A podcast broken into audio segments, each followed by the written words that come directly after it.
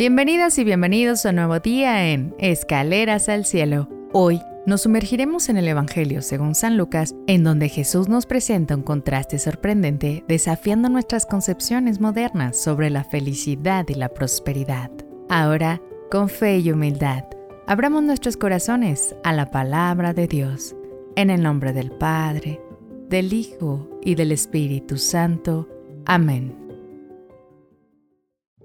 Del Santo Evangelio según San Lucas. Gloria a ti, Señor Jesús. En aquel tiempo, mirando Jesús a sus discípulos, les dijo, Dichosos ustedes los pobres, porque de ustedes es el reino de Dios. Dichosos ustedes los que ahora tienen hambre, porque serán saciados. Dichosos ustedes los que lloran ahora, porque al fin reirán. Dichosos serán ustedes cuando los hombres los aborrezcan y los expulsen de entre ellos, y cuando los insulten y maldigan por causa del Hijo del Hombre. Alégrense ese día y salten de gozo, porque su recompensa será grande en el cielo, pues así trataron sus padres a los profetas.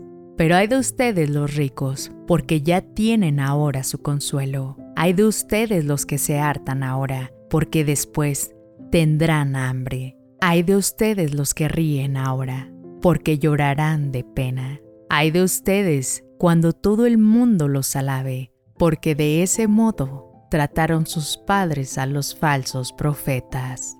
Palabra del Señor. Gloria a ti, Señor Jesús. En este pasaje Jesús nos presenta las bienaventuranzas que nos invitan a reflexionar sobre el verdadero sentido de la felicidad y la prosperidad de nuestra vida diaria. Este no es un rechazo de la riqueza o la alegría, sino una invitación a no poner nuestra total confianza y esperanza en lo material o en la aprobación efímera de la sociedad.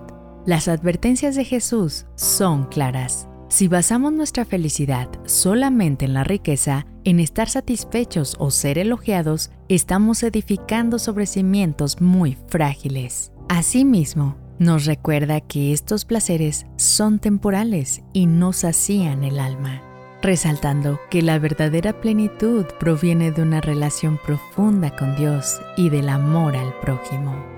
Finalmente, esta lectura nos motiva a reflexionar ¿En qué áreas de tu vida estás buscando aprobación o satisfacción fuera de Dios?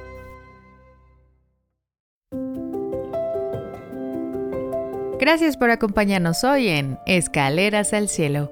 Recordemos que la verdadera riqueza no se encuentra en lo material, sino en el amor y la compasión que cultivamos en nuestros corazones. Déjame saber en los comentarios qué opinas sobre esta lectura y cómo se relaciona con tu vida diaria. Suscríbete y no olvides dejar tu like. Nos encontraremos de nuevo mañana en nuestro siguiente peldaño al cielo. Que Dios te bendiga.